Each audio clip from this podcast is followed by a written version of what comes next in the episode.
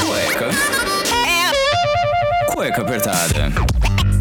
no place to go, no place to go.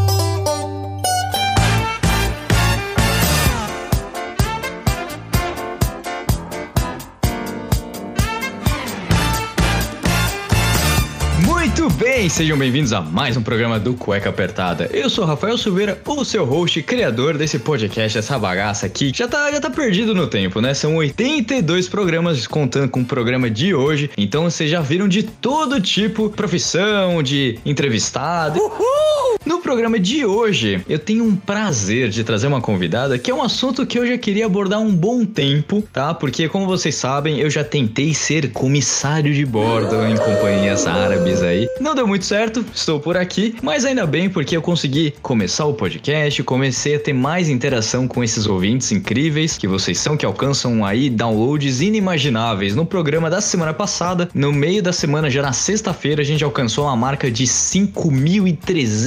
5.328 downloads, graças ao Blueberry Hosting, que é o nosso servidor e patrocinador aqui. E sem mais delongas, hoje eu tô aqui com essa convidada. Hoje eu fiz uma propaganda dela nos stories. Se você não acompanha o Cueca Apertada no Instagram, você está perdendo muita coisa dos bastidores. Essa convidada, a gente já começou conversando pelas redes sociais de uma forma meio, um pouco, eu diria um pouco inusitada. A gente, ela escutou o programa falando sobre os perrengues, o programa 81, e descobrindo um pouco mais, a gente conversando, ela falou que já foi comissária de bordo. Então eu vou trazer aqui a Samantha Roma. Então, Samantha, meu, muito obrigado por você querer participar aqui do, do Cueca Apertada, do podcast. Como é que você tá nessa noite? Que parte do mundo você está? Oi, Rafa, boa noite. Bom, tô São Paulo por enquanto, né? Em casa. Como você falou, eu já fui comissária. Dei uma pausa, né? Então, por enquanto, estou em São Paulo. Certo. Por que, que você quis ser comissária? Como você começou essa jornada? Conta pra gente como é, como é que começou tudo isso. Bom, é, como muitas meninas e meninos que viraram comissários era um sonho de infância, mas no meu caso é porque a minha mãe se tornou comissária quando eu tinha 5 anos. Então eu resolvi que eu queria ser também, né? Aquela, aquele sonho de querer seguir os passos da mãe. E aí, com 20 anos, 20 para 21. Eu fiz o curso e consegui um emprego na aviação. É, no Brasil, o curso ele dura mais ou menos cinco meses, de segunda a sexta, ou no período da manhã ou da noite, depende da né, escola que você procura. Tem escolas de comissários todos os cantos do Brasil. Qualquer dúvida, você joga no Google, escola de comissário, nome da cidade que você quer, você vai encontrar. O curso dura mais ou menos cinco meses, com várias matérias bem inusitadas, com aquele famoso curso de sobrevivência na selva. No limite. Que nós fazemos. Hum. tem que ter uma idade mínima de 18 anos e a exigência é só ensino médio completo. Não tem que ter faculdade, né? Nada além do ensino médio. Depois que você acaba o curso, você tem que fazer uma prova da ANAC, né? Que é a Agência Nacional de Aviação Civil. Assim, comparando de maneira bem grosseira mesmo, mas seria meio que, vai, uma OAB, né, no caso de quem cursou direito. Porque não. Assim como quem cursou direito, não é só fazer a faculdade. Se você não passa na OAB, você não pode exercer, né? Então, para o comissário, não é só fazer o curso. Você tem que, no final do curso, depois de passar nas provas da escolinha de comissário, você tem que prestar essa prova da ANAC, atingir uma nota mínima, para daí poder mandar currículo para as companhias e tudo mais. Prova de sobrevivência na selva. Como é que é isso? Cê, cê, eles te jogam no meio da mata? O que que acontece nesse bololô todo? É mais ou menos essa ideia de te joga no meio da mata. São três dias, né? Eu posso dizer pela escola que eu fiz. Eu sei que isso acaba mudando de uma escola para outra, mas a escola que eu cursei foram três dias, sexta, sábado e domingo. Éramos um grupo de mais ou menos 80 pessoas, né? 80 alunos, com dois instrutores, né? Guias. E a ideia é realmente praticar o que a gente aprendeu na teoria e pôr ali em prática a sobrevivência. Então, entender o que você pode comer e o que não pode, porque não, a gente não tinha comida, beber água, né, em quais situações, em, em, que lugar você pode encontrar uma água consumir sem, sem perigo, porque também não, não tínhamos água. Era proibido levar qualquer comida, biscoito, qualquer coisinha. Eles revistavam a nossa mochila para verificar que a gente não estava levando nada que pudesse quebrar das regras, né, trapacear. A gente tinha que fazer as caminhadas, eles davam umas orientações pra gente, a gente tinha bússola, tinha que andar pelo mangue, tinha que procurar plantas que fossem adequadas para o consumo, que não fossem que não, a gente não tinha o risco de ser venenosa, coisas desse tipo. Foi ótimo, emagreci 3 quilos em 3 dias, então eu achei perfeito, viu?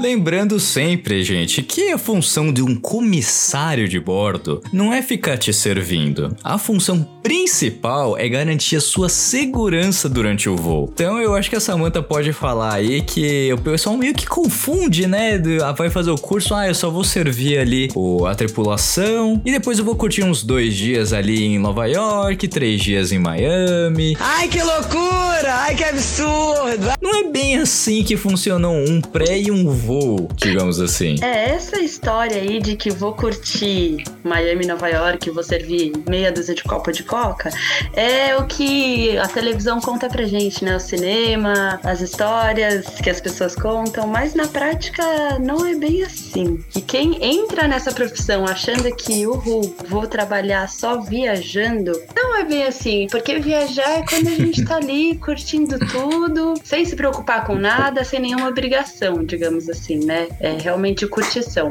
E ali é trabalho, não é viagem. É, tem, como você falou, tem o pré-voo, então a gente tem que estar no aeroporto uma hora antes do, do- da decolagem, né? Do horário previsto de decolagem. A gente já tem que estar no avião. A gente entra no avião, já começa a verificar toda a parte de emergência. Como você disse, a gente está ali para garantir a segurança de todos a bordo, da tripulação, de todos os passageiros, para ter certeza que tudo vai estar o mais seguro possível e que se houver qualquer imprevisto, a gente já está preparado para lidar com esses imprevistos. Então a gente vai verificar se, sei lá, o extintor de incêndio está no lugar correto, se ele está funcionando. Cada detalhezinho tem muita coisa assim, kit médico, kit de sobrevivência na selva, a gente tem muitas coisas, realmente são coisas de bastidores e que a gente verifica cada detalhe antes de estar ali sorrindo e dando bom dia pro passageiro no embarque, né? A gente prepara todo o avião. Pessoal acha que. É, então, é justamente, tem todo esse preparo aí, depois tem o pós-voo também, tem que olhar ali se tá tudo bem, se ninguém deixou nada. E aí, finalmente, vocês irem. E muitas vezes, principalmente voos internos, né, domésticos, como você disse, é muita coisa de bate e volta. Você acaba nem ficando no local, você acaba indo, ficando algumas horinhas ali só pra higienização da aeronave e já volta pro, pra, su, pro, pra sua base. Exatamente. Algumas horinhas você foi generoso, Rafa. Vou Jura? te dizer que em voos domésticos a gente pode fazer até cinco voos, cinco voos por dia. Se não mudou, porque eu sei que teve uma alteração de regulamentação nesse último ano e faz um ano que eu tô sem voar. Mas é, até um ano atrás eu sei que eram até cinco voos, né? Cinco decolagens e pousos por dia. Ou 11 horas de trabalho, o que acontecer primeiro. E vamos supor uma ponte aérea pousou no Rio de Janeiro, São Paulo-Rio, né? Pousou no Rio de Janeiro, o passageiro desembarca, do momento em que o último passageiro desembarcou, pro primeiro embarcar, né, do próximo voo, tem 5, 10 minutos mais ou menos de break, assim, que é só realmente o tempo do pessoal da limpeza entrar, tirar a lixeira do toalete, tirar a lixeira da que a gente chama de galley, que são as cozinhas, né, do avião, Uhum. e pronto. Fez aquela limpeza rápida, a gente verificou se ninguém esqueceu nenhum, nenhuma bagagem, se nada foi deixado para trás, e já vem o próximo passageiro. Então, do momento de um pouso até o momento da próxima decolagem, a gente tem aí 40 minutos mais ou menos, não mais que isso. Nossa, é muita correria mesmo. Ainda mais ali se for um avião relativamente. É grande, né? Porque todo avião, na verdade, é grande, né? A gente que fica mal acostumado vendo, ah, nossa, um A380 aqui gigantesco. E aí tem os aviões menores aqui numa ponte, Rio-São Paulo, por exemplo. Mas mesmo assim, é, é uma limpeza ali. Esse tempinho aí é crucial pra vocês pelo menos respirarem, tomarem uma água. Exatamente, tomar uma água, às vezes dar duas garfadas no almoço, correr, escovar o dente e dar bom dia, boa tarde, boa noite para os próximos que estão vindo viajar, né? né, Já tá pronta pro serviço. Agora eu não lembro, tá? Que faz. Já tem mais de ano aí que eu não tô. que eu não tô viajando. Enfim, esse ano tá um ano difícil pra viagem. Ai, pra todos. É. Pra todos nós.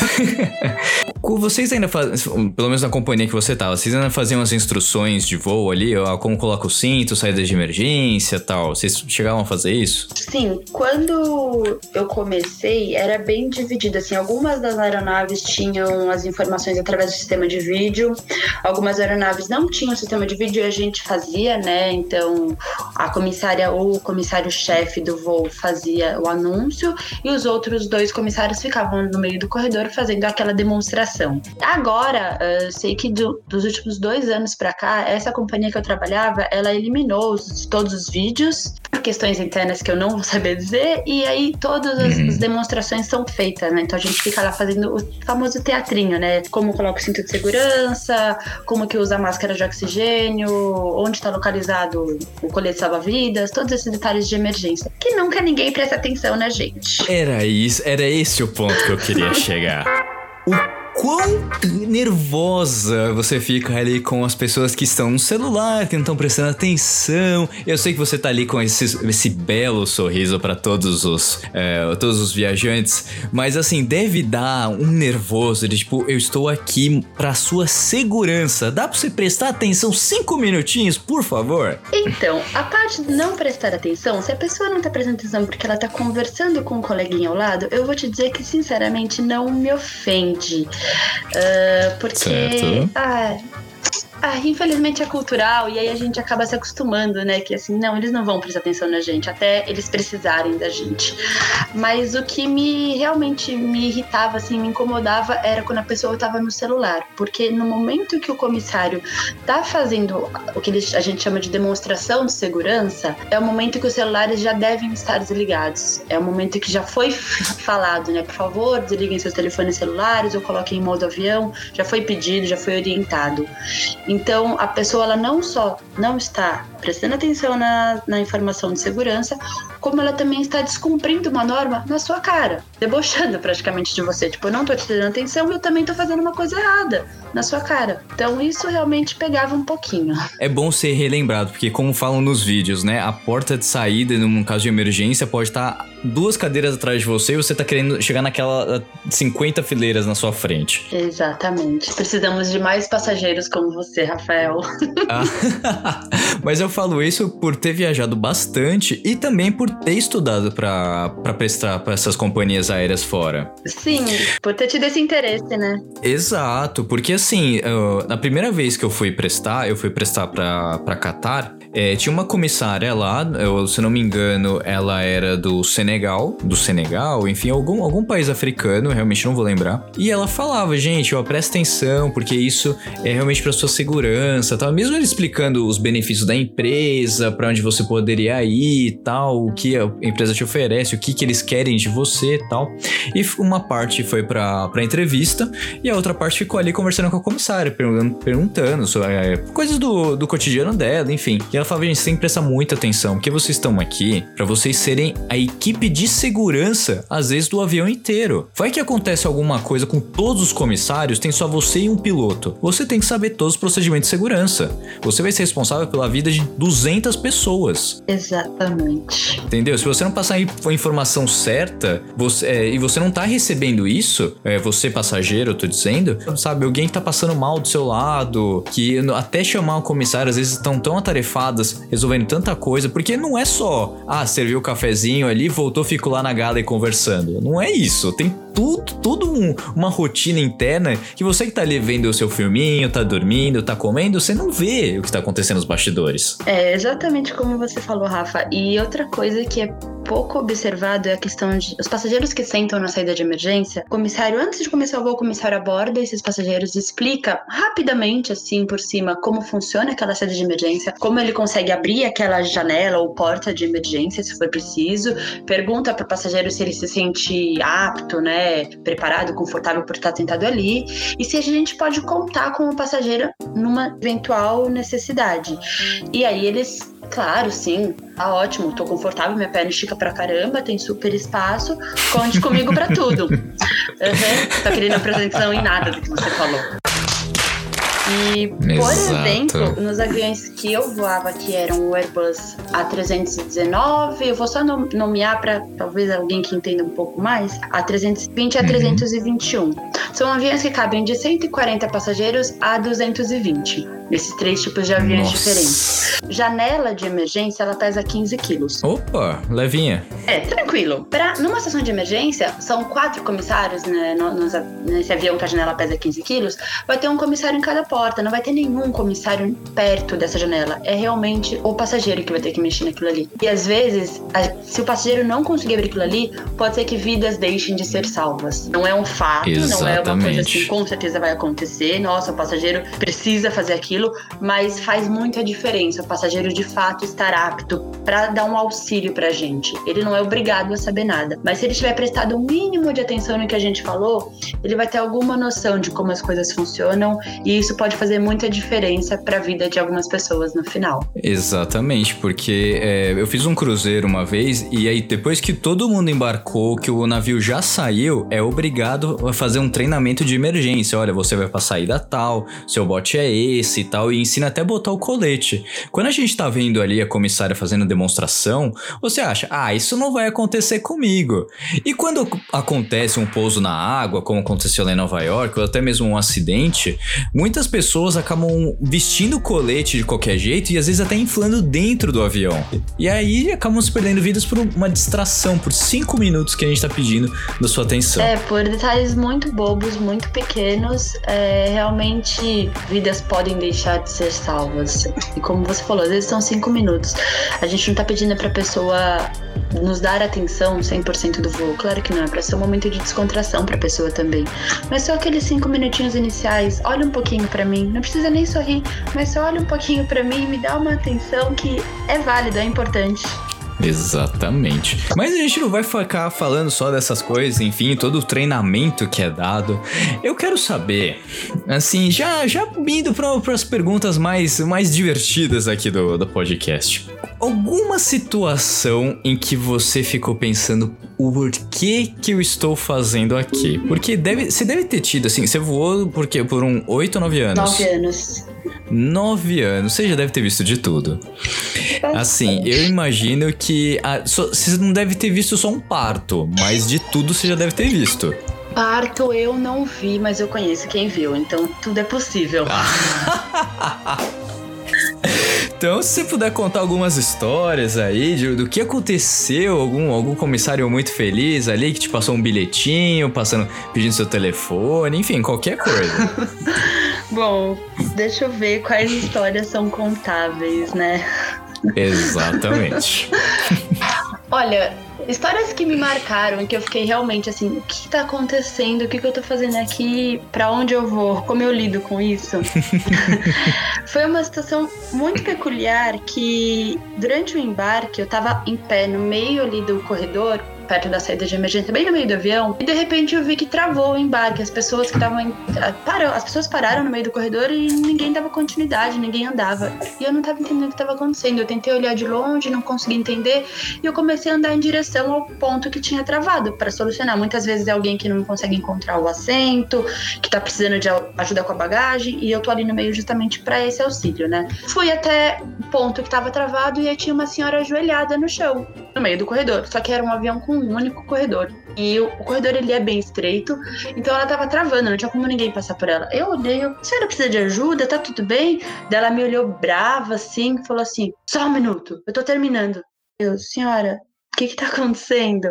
E aí eu percebi que ela tava rezando. No meio do corredor. Sim, ela tava ajoelhada durante o embarque, no meio do corredor, rezando. Assim, claro que eu vou respeitar todas as religiões. Quem sou eu para falar qualquer coisa contra qualquer religião? A questão é que era um momento que não não dava para ela fazer aquilo naquele lugar. Ela podia rezar sentada no assento dela. Não teria nenhum problema ela rezar. O problema era realmente ela tá ata- parando todo o embarque. E tem assim, tudo é calculado nos mínimos segundos na aviação. Então, assim, os um, dois minutos que ela ficaria ali ajoelhada rezando ia interferir muito no, no final ali do voo. E aí eu tive que acelerar. Falei, olha, senhora, desculpa, a senhora precisa rezar sentada, não pode ficar aqui no meio. E ela super brava comigo, falou, começou a argumentar, gritar, na verdade, né? Que eu não Ai, tava respeitando a gente. religião dela, que isso era um absurdo. Quem eu pensava que eu era. E aí eu fiquei assim, meu Deus, quem me olhar de longe vai de fato achar que eu estou, de alguma maneira, contra a religião da passageira, e que não é bem a situação. A questão não é essa. A questão é que, assim, como você falou, é tudo cronometrado. Se a aeronave atrasa um minuto, a, co- a companhia aérea é taxada. E se ela é taxada, aí isso, uma hora vai ser revertido no seu bolso, porque a passagem vai ficar mais cara. Exatamente, é bem isso. A gente. É, não, é, não é chatice, não é porque eu não quero que aconteça X ou Y, é porque tem alguém lá em cima cobrando da gente pra engrenagem rodar direitinho, né? Mas tem muita história engraçada, viu, Rafa? Ah, eu quero saber. Aí, sei lá, se. É A gente escuta muito, assim, de coisas que acontecem nessas companhias árabes, porque eu conheci muita gente, né? Pessoal aí que nunca viajou de avião, que nunca viu um assento é, de, um, de uma, uma privada de avião, né? Nunca viu um banheiro de um avião. Então, assim, a gente vê muitas coisas, mas é por conta. Não, não é só por conta. Ah, não! Acontece aqui também. Acontece a pessoa não saber ali manusear as coisas. Enfim, quando você voa a primeira, a segunda vez, você até fica com um pouco de receio, né? Mas depois de um tempo você acaba pegando. Como isso já é uma, uma coisa um pouco mais distante, eu imagino que assim, você vê. Você vê. Vocês têm um olhar pra ver assim, a pessoa que nunca voou, a pessoa que tá com medo. Como é que funciona, assim, o, o embarque e essas situações, assim, um pouco desconfortáveis? Bom, a gente é um olhar crítico e quase que treinado, né, para realmente observar durante o embarque, às vezes alguém que pode estar com medo, que pode estar realmente é, é, primeira viagem, então a pessoa não vai saber identificar onde que é o assento dela, ela não vai saber onde que é o toalete, como abre a porta do banheiro, onde que tranca, como funciona, onde quebra a torneira. São detalhes que para quem tá ali todo dia, no caso do comissário, ou para quem já viajou, tá acostumado a viajar, são coisas muito bobas, como pede uma água, onde eu posso apertar, eu, aliás, eu posso pedir uma água, por exemplo. São coisas que para quem tá ali todo dia é normal, mas é legal a gente explicar, né, para quem tá ali pela Sim. primeira vez. Tornar a experiência mais agradável e confortável possível. Então a gente tem esse olhar realmente bem treinado para observar tudo isso. Às vezes quem tá com medo pode acabar exagerando na bebida, tomando um monte de remédio e apagar no voo. Aí também tem, pode ter efeito colateral, então a gente fica ligado em tudo isso. O que já aconteceu comigo foi de um passageiro, claramente era a primeira viagem dele, e a gente estava fazendo o serviço de bordo, ele levantou e falou: "Moça, onde que é o banheiro? Eu preciso ir no banheiro". Aí eu só apontei pro fundo do avião. Falei: "Senhor, lá no fundo, à direita ou à esquerda, tem banheiro dos dois lados". Porque na aeronave que eu tava, era só ir até o final do corredor, tem dois banheiros no fundo, né? E ele foi. Eu fiquei olhando assim pra ver se ele ia conseguir abrir a porta, porque a porta do avião abriu de um jeito diferente, né? Fiquei olhando e ele passou o banheiro, foi pra área da galera, porque exatamente depois do banheiro é a área da galley, né? Que é a cozinha. E foi assim e foi pra direita, como se fosse pra porta do avião. Aí eu rapidamente saí correndo. E, meu Deus do céu, esse cara vai abrir a porta do avião, né? Saí correndo e fui na direção pra ver o que, que tava acontecendo e impedir que qualquer coisa mais grave acontecesse. Isso Quando durante o cheguei- voo ou na Durante terra? o voo, durante o Ai, voo, meu Rafa, Deus do lá céu. em cima. Assim, a porta do avião não abre durante o voo, que fique claro. Exato. As pessoas fiquem calmas. Eh, a pressurização não permite que a porta abra durante o voo, mesmo que você force e tal. Mas vai acusar um alarme lá no, pro, pros pilotos, então pode gerar uma dor de cabeça se alguém tentar abrir essa porta. Mas eu corri lá atrás pra ver o que, que tava acontecendo, porque ele não foi pro banheiro, ele passou do banheiro. Quando eu chego lá atrás, este homem está com a calça abaixada, com as partes de fora, começando a fazer xixi na porta. Meu Não importa. Deus. E aí? E eu não sabia se- o que fazer. Eu, senhor, eu dei um grito assim, ele, eu vi ele de costas só, né? Mas claramente eu entendi o que tava acontecendo ali. Aí eu, senhor. Aí ele ficou assustado, tipo, como se ele estivesse invadindo um espaço que era dele. Assim, aí, o que, que o senhor tá fazendo dele? Ué, eu precisava usar o banheiro, deu, mas o banheiro é aqui. Aí eu apontei pra porta do banheiro, empurrei a porta do banheiro e ele. Ah, você. Aí ele ficou todo indignado comigo. Acho que, Ah. coitado, ele ficou tão envergonhado, imagino eu, que ele Sim. só conseguiu reagir com raiva, assim, com, com brabeza. Ele não soube articular. E ele falou assim: É, você me falou que era aqui, então eu vim aqui porque eu precisava ir no banheiro, eu não tenho como saber. E eu, calma, senhor, tá tudo bem, pode usar, entra aqui no banheiro. E aí depois eu, com outro comissário, a gente limpou a sujeira que tinha acontecido lá na porta, mas foi uma situação que fiquei, meu Deus do céu. É que você, durante o voo, não tem que pedir limpeza, né? Vocês que tem Não, que é a acabar gente fazendo que isso. pôr a mão na massa, né? Colocou luva ali, a gente tem as luvas de limpeza, a gente tem algum material pra isso e, e deu um jeito ali até pousar e realmente a equipe da limpeza resolver melhor a questão, mas a gente improvisou ali. Só, só tem vocês. O máximo que dá no final de um voo é ah, interdita aqui e deixa pra equipe de limpeza, né? Quando acontece alguma coisa um pouco mais séria. Sim, exatamente. Às vezes algum toalete tem necessidade de ser interditado, alguém pode passar mal, aconteceu já de passageiro, né? Às vezes vomitar tal, e ele tem que interditar o toalete. Então é só a gente deixar travado.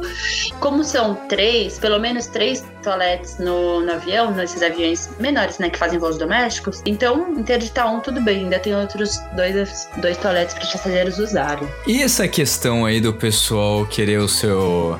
Fazer uma coisinha ali, um casal ali, um recém-casado, né? O pessoal fala, ah, um, um vai no banheiro, um fica olhando ali, olhando para um lado, olhando para o outro. E aí se, vão- se encontram magicamente no mesmo eh, lavatório. Já aconteceu? Olha, em voos meus nunca aconteceram. Eu acho que é uma Ufa. coisa. Ufa! Eu acho que é uma coisa também mais de filme do que da realidade. Não que não aconteça. Tenho certeza que, assim, os filmes eles dão ideia, né, pro pessoal. あ Os filmes estão aí pra isso. Exatamente. Então eles falam, pô, se aquele cara e aquela mulher fizeram no- na televisão, por que, que eu não vou fazer quando eu for viajar, não é mesmo? É, Desperta, né, o imaginário da galera. Gente, Ah, com certeza. Olha, eu nunca tentei, mas eu duvido que seja confortável e viável. O negócio é. O banheiro é muito apertado, pessoal, não é uma boa ideia.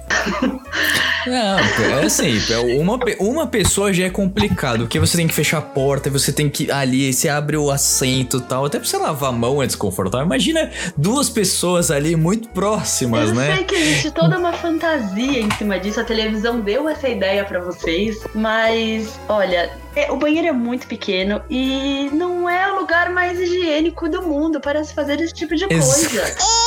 Quanto menos você conseguir encostar no banheiro, melhor é. Então, duas pessoas ali dentro com esse tipo de intenção, vai ser difícil não encostar em nada, né? Eu não recomendo. Não, e também tem a questão de que, assim, gente que tira sapato e aí anda Ai. descalço no avião. Gente, não. Não. Assim, tirar o sapato pra ficar no seu assento, justo, fica ali, confortável, sentadinho no seu lugar. Levantou pra ir, que seja pedir uma água até lá atrás, colocam. Leva uma Havaianas que seja, então, na mochila. Se for um voo mais longo, é uma coisa que eu, como passageira, faço sempre. Quando eu vou pegar algum voo internacional, que é um voo mais longo, eu gosto, assim, de tirar meu sapato e ficar mais confortável. Justo. Só que eu sempre tenho um chinelo na minha mochila, na minha bagagem de mão. Então eu sento, tiro meu sapato e deixo meu chinelinho ali do lado. Eu quero ir no banheiro, quero ir lá atrás buscar um copo d'água, pedir alguma coisa. Eu não tenho que ficar calçando meu sapato novamente, mas eu não vou descalça jamais. Não é um lugar limpo pra você ficar andando descalço. Não é porque tem carpete ali no corredor do avião que quer dizer que é limpo. Muito pelo contrário. Eu perdi a conta, infelizmente, de quantas vezes eu já pisei em chiclete, por exemplo, cuspido no carpete. Não, e assim, você viajando durante nove anos e ainda tem, fazendo esses voos mega curtos que você já falou que aí você tem 40 minutos entre uma tripulação e outra. Quantas vezes você viu o carpete sendo limpo daquele jeito de, de mesmo que você com aquela maquininha de jogar água e, e sugar água? Quantas vezes você viu isso na sua vida? No avião? Exato. Não, não existe. Então, exatamente, não existe, gente. Aquele negócio. o- a, a primeira pessoa que foi instalar o assento é, continua aquele mesmo germe lá. Da, da- a Exato. primeira pessoa que montou o avião. E vamos lembrar gente. que muita gente passa mal no avião. É normal a pessoa ter. É, passar mal assim de vomitar, né? É muito comum. E acontece, sim, de muita gente acabar vomitando no chão. Nem sempre dá tempo de pegar o saquinho de enjoo. Acontece, claro, que entra um pessoal da limpeza, passa ali uma toalha no chão, passa um produto no chão, mas não é uma limpeza super bem feita. O carpete não é retirado e colocado pra lavar. Uhum. Então não é, o- Isso não é culpa de nenhuma companhia aérea. É uma coisa que não tem como ser feita de outra maneira. É feita uma limpeza por cima, não tem como fazer melhor que isso. Então, se puder evitar, né? É bom. Não, e nem com, nem com a aeronave é feita revisão, essas coisas. Não tem como trocar o carpete. Imagina trocar o carpete de um avião só por conta de, de sujeira. Não, só quando o avião é, é vendido e aí mudou, muda totalmente as cores da companhia aérea. Que aí o carpete pode, pode ser pensado em trocar, porque é a última coisa que você vai pensar em, em limpar, a não sei que tenha acontecido realmente algum incidente com uma pessoa passar mal, enfim, se cortou, caiu sangue, assim, tipo, fez, Exatamente. fez uma cena de psicose, sabe? Porque também se for um cortinho ali não vai adiantar, não vai, não vai ser limpo. É, tem que ser uma coisa muito séria, porque sem contar que é um custo, gera um custo muito grande pra companhia, né? Não é só a troca, não é só o custo do carpete, porque, claro, que o custo de um carpete é irrisório pra uma companhia aérea. A questão é que o pior, o pior problema seria o avião tem que ficar parado pra esse- essa troca ser feita. Avião no chão, companhia perdendo dinheiro, entendeu? O avião é feito pra Exato. estar voando. Então, não é uma coisa tão viável, a menos que seja realmente necessária uma, uma situação bem grave. E a gente já falou assim de- do treinamento, de alguns perrengues no avião. Eu quero saber dessa magia do layover. Né, A gente tava conversando em off aqui, ah, dá pra, dava pra fazer umas comprinhas em Miami, dava pra viajar um pouquinho e tal. É realmente um descanso que vocês têm quando vocês ficam ali 12 horas em um local, às vezes 15 horas, dependendo. Eu tô, eu tô chutando alto porque é o que eu tenho em mente, tá? Tá, vamos lá. É, o que a lei manda são no mínimo 12 horas de descanso. 12 horas quer dizer do momento do pouso do voo até o momento da decolagem do próximo voo, tá? Tá. Então, como eu já falei no começo, que a gente chega no aeroporto uma hora antes da decolagem, vamos vou exemplificar com números, tá? Eu pousei 8 da noite. A minha próxima decolagem tem que ser no mínimo a partir das 8 da manhã, não pode ser antes disso. Só que se a minha decolagem é às 8 da manhã, eu tenho que estar no aeroporto às 7 da manhã. Para eu estar no aeroporto às 7 da manhã, eu tenho que sair do hotel umas 6 e meia, calculando que é um, que é um hotel próximo ao aeroporto. Eu sair 6 e meia, eu tenho que acordar 5 e meia, porque pelo menos para as meninas eu garanto, é pelo menos, pelo menos uma hora se arrumando. Eu Uhum. acordei 5 e meia, só que eu pousei às 8 da noite. Só que até chegar no hotel, fazer check-in, etc., 9 horas da noite. Então, assim, não é, nossa, uau, que maravilhoso, vou conhecer a cidade inteira. A gente conhece, a gente conhece o restaurante do lado do hotel, a gente conhece a farmácia no, no quarteirão do lado, a gente conhece se tiver algum shopping no próximo quarteirão e a piscina do hotel e a academia. É mais ou menos isso. Mas existem, assim, algumas situações que a gente tem um layover, né? Que é o pernoite mais longo. Só existe um mínimo, não existe um tempo máximo.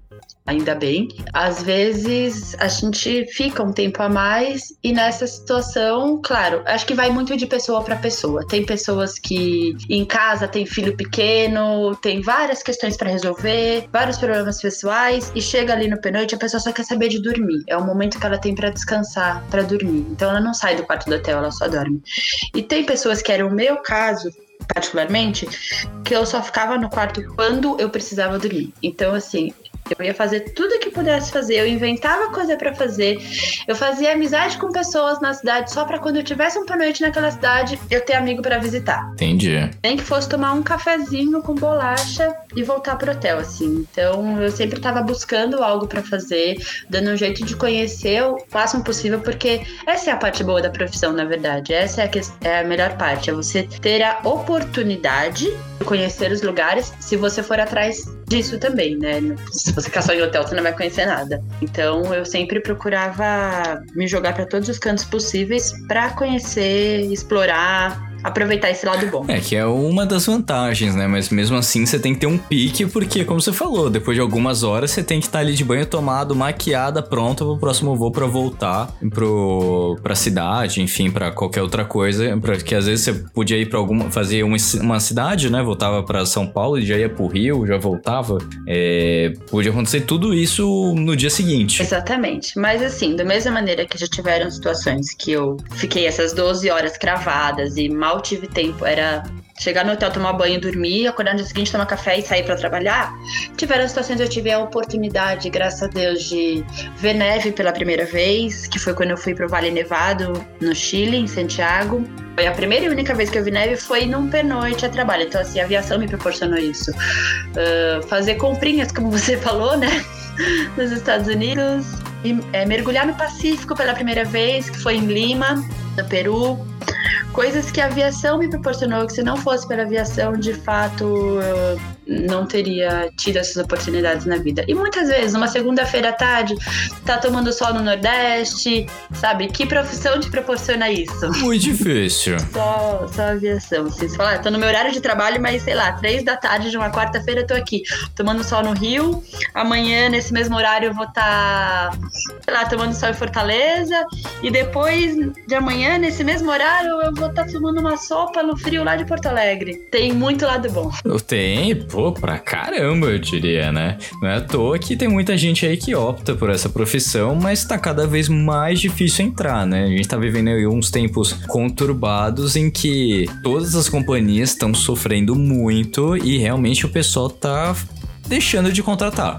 Exatamente. Quando muito também estão demitindo o pessoal aí muito experiente, que tem conhecimento da casa de anos. E eu até tava vendo um vídeo de um, é, uma comissária coreana do, da Emirates que trabalhou durante seis anos e que foi mandada embora, sabe? Tem alguns amigos comissários dessas companhias árabes. E assim, são pessoas muito boas que fazem o seu trabalho e tal, mas é custo. É como você falou, é, avião parado é custo. Então o mundo parou. Então não tem por que manter uma pessoa lá pagando o salário, por mais que não tenha o salário das horas de voo, enfim, mas é um custo para a companhia. Então isso acaba impactando em todo o setor. Exatamente, Rafa. Agora, né, nesse ano que foi difícil para todo mundo, para todos os setores, eu tenho certeza, a aviação sofreu demais porque ficou parada durante um tempinho e mesmo quando voltou a voar é, é uma porcentagem muito baixa ainda que voltou a voar. Muitas fronteiras ainda estão fechadas, então independente de ter gente querendo ou não viajar, não existe existe a possibilidade para muitos lugares. E, por exemplo, a companhia que eu trabalhava, ela precisou demitir pessoal, né, por conta da pandemia. Pela informação que eu tenho, foi, foram demitidos em termos de tripulação, né, de comissários e pilotos. Comissários demitidos foram demitidos comissários contratados nos últimos 10 anos. Então, os últimos 10 anos Nossa. de contratação foi pra rua. Você vê, né?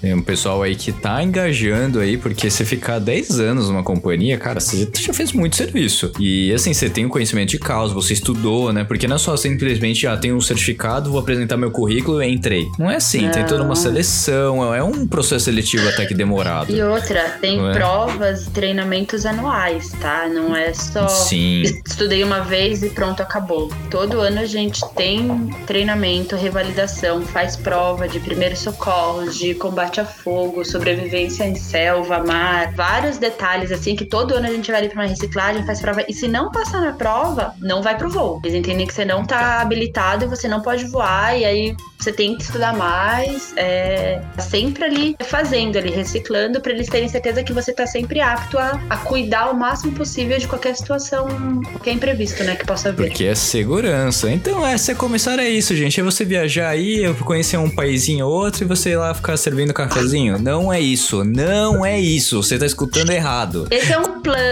É, é, é uma vantagem, que nem sempre é assim, né? Porque você viu que vai e volta. Muitas vezes você, você não vai ficar lá dois dias curtindo. Você vai ficar uma manhã, uma tarde e volta, no máximo. A não ser um voo um pouco mais longo. Qual era o voo mais longo que você fazia, Samantha? O voo mais longo que a gente. Como eu, a, a, os aviões que eu voava, né, eram aqueles três que eu mencionei, eles têm uma. Ele tem uma autonomia de até quatro horas de voo. Tá. Se for voo direto, né? Sem escalas e tal. Então o mais longo que a gente tinha, tinha era o Manaus-Miami. Manaus Manaus, Miami e Belém, Miami. Porque o São Paulo, Miami são oito horas de voo. Então, como a companhia achou interessante fazer, né, colocar na escala dela, colocar à disposição do cliente essa rota saindo de Manaus e de Belém com, com destino a Miami, eles colocaram o avião que eu voava, então era o voo mais longo que eu fazia, eram quatro horas de voo. Aí ficava às vezes 12 horas lá, às vezes 20 horas lá e voltava. Oh, 20 horinhas em Miami dá pra fazer um negócio, hein? Rafa, eu fazia até 12, eu deixava de dormir, viu? era o melhor voo, nossa, até porque esse voo, como não era diário, aí, aí era muito bom. Esse voo ele não era diário. Que você era obrigado a ficar, né? Então, na verdade, pra gente. Só que era um voo que acontecia assim duas vezes por semana ou três, se eu não estiver enganada. Pra companhia. Como seria um gasto grande pra companhia deixar, ficar pagando hotel, né, para o tripulante estar ali por dois, três dias no hotel, o que, que eles faziam? Eles mandavam a gente trabalhando e aí a gente voltava no dia seguinte de passageiro. Nossa, que maravilha! Maravilhoso! Aí a gente fazia Miami e São Paulo como passageiro, Mas né? aí não, desculpa a minha ignorância, não entra no, né, você, você votaria como passageiro porque o voo chegava lá, não sei, no período da manhã, no período da noite e no, no período da manhã ele voltava? Era mais ou menos isso? Então, o, vamos supor, Miami, é, ele tinha voos, se eu não me engano, eram voos diurnos e noturnos para São Paulo, tá? Tá. Então tinha voo saindo de manhã e voo saindo de noite para São Paulo. É porque não era uma rota que eu fazia, o, o São Paulo-Miami. Então, eu chegava e nosso voo, ele era diurno. Era durante o dia, mas a gente chegava assim no final da tarde pra noite. O, o Belém ou Manaus, né? Tanto faz, indo pra Miami. Chegava lá no final do dia, aí a gente ficava e de tarde do dia seguinte, lá pelas quatro da tarde, a gente ia embora. A gente chegava, acredito que umas oito da noite, porque também tinha a questão do fuso, mas umas oito da noite em Miami. E aí lá pelas quatro da tarde do dia seguinte era quando a gente retornava. Aí a gente retornava num voo que ia pra Guarulhos. Porque se a gente fosse retornar num voo trabalhando mesmo pra Belém ou pra Manaus, a gente tinha que esperar uns três dias. Porque não tinha voo todo dia. Então, Ah, pra entendi. empresa era mais vantajoso colocar a gente voltando pra São Paulo do que, do que ficar pagando hotel pra gente e a diária de almoço e janta lá no, né, no país que a gente tá. Porque o Então avião. voltava pra São Paulo com no descanso às 8 horas. Exatamente. Tinha aquelas. é, umas- ficava umas 20 horas mais ou menos em Miami e pegava o voo como passageiro, mas assim, como passageiro, porém uniformizado, tá? Sempre que a gente tá ali.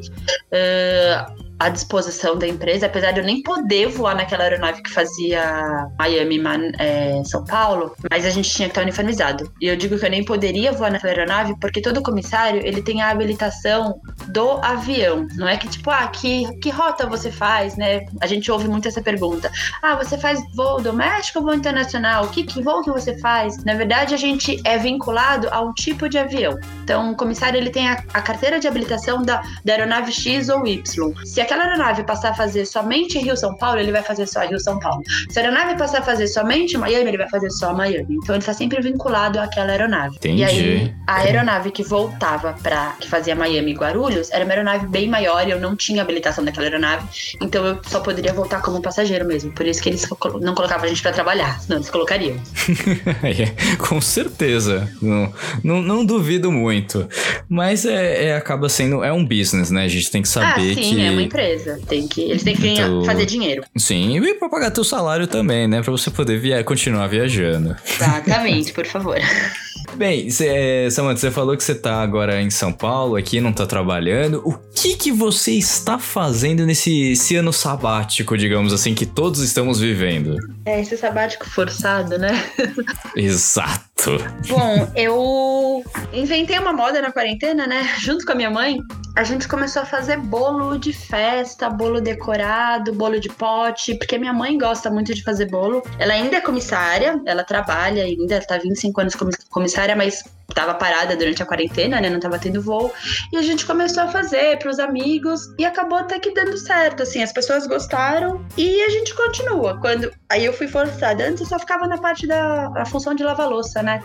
E aí, quando a minha mãe voltou a voar, eu fui forçada a aprender também pra, pra gente poder atender os clientes, atender os pedidos. E aí, por enquanto, a gente tá fazendo isso, né? Bolos de festa, bolos decorados, bolos de pote. É, tá sendo esse meu passatempo. Não, tá ótimo, se mantendo ativo aí, um hobby virando um- uma graninha extra, poxa, que bacana. Se quiser deixar Instagram aqui, contato, por favor, viu? Fica à vontade. Ai, acho muito bom, pessoal. Alguém que tiver interesse, quiser dar uma olhadinha nos nossos bolos, é taf, E-A-F ponto doceflor no Instagram. No Instagram, é só, só contato pelo Instagram, só. É, tem um telefone também, o WhatsApp, 11 9977 66 556. Que é o nome da minha Otaf? mãe. É. Aí pode Perfeito, pedir o bolo então. lá também, ou dar uma olhadinha no nosso Instagram. Não, maravilha, hein? Então, se você aí quer um, quer um docinho aí, quer um bolo, ó, já sabe que tem uma comissária muito experiente cuidando aí do seu bolo e como ela trabalhou nove anos com excelência no serviço, você sabe que o bolo com certeza vai ter uma excelente apresentação e também com a sua mãe, né, 25 anos trabalhando.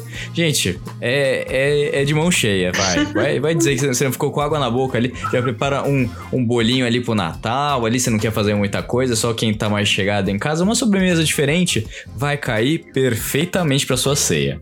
Exatamente, são bolos personalizados, a gente inventa o que o cliente quiser inventar, a gente vai na onda. Perfeito, eu quero um bolo de avião, tá? Pode deixar, desafio lançado. Oh. Bem, Samantha, meu, muito obrigado pela participação. Eu acho que foi um papo muito bacana. Eu não vou ter que cortar o programa porque já estamos aí há mais 50 minutos batendo papo e com certeza tem muito mais coisa aí que a gente acabou deixando, quem sabe uma segunda oportunidade, porque o convite está aberto, caso queira retornar, contar aí sobre as suas histórias, suas pernoites. É, obrigada, Rafa. Foi, uma, foi muito bom estar aqui, muito bom falar dessa profissão que eu gosto tanto, que eu sou muito apaixonada. Então, obrigada por abrir esse espaço, para deixar eu desmistificar um pouco algumas questões da profissão, para às vezes alguém que está interessado, pensando em talvez seguir essa profissão, ter uma noçãozinha melhor de como funciona. Uh, tô super aberta a voltar quando quiser saber mais alguma coisa. Só me chamar e obrigada pela oportunidade aqui pelo espaço. Imagina, eu que agradeço, poxa. Então, vamos encerrar mais um programa do Cueca Apertada. Espero que você tenha gostado, tenha se divertido e aprendido alguma coisa diferente aí na sua quarentena e quem sabe abrir, tenha aberto os olhos para uma nova profissão, tá bom? E a gente fica por aqui e até semana que vem com mais um programa, com mais um convidado e com mais alguma história mirabolante no mundo que nós vivemos, tá bom? Um beijo a todos e até o próximo programa. Tchau!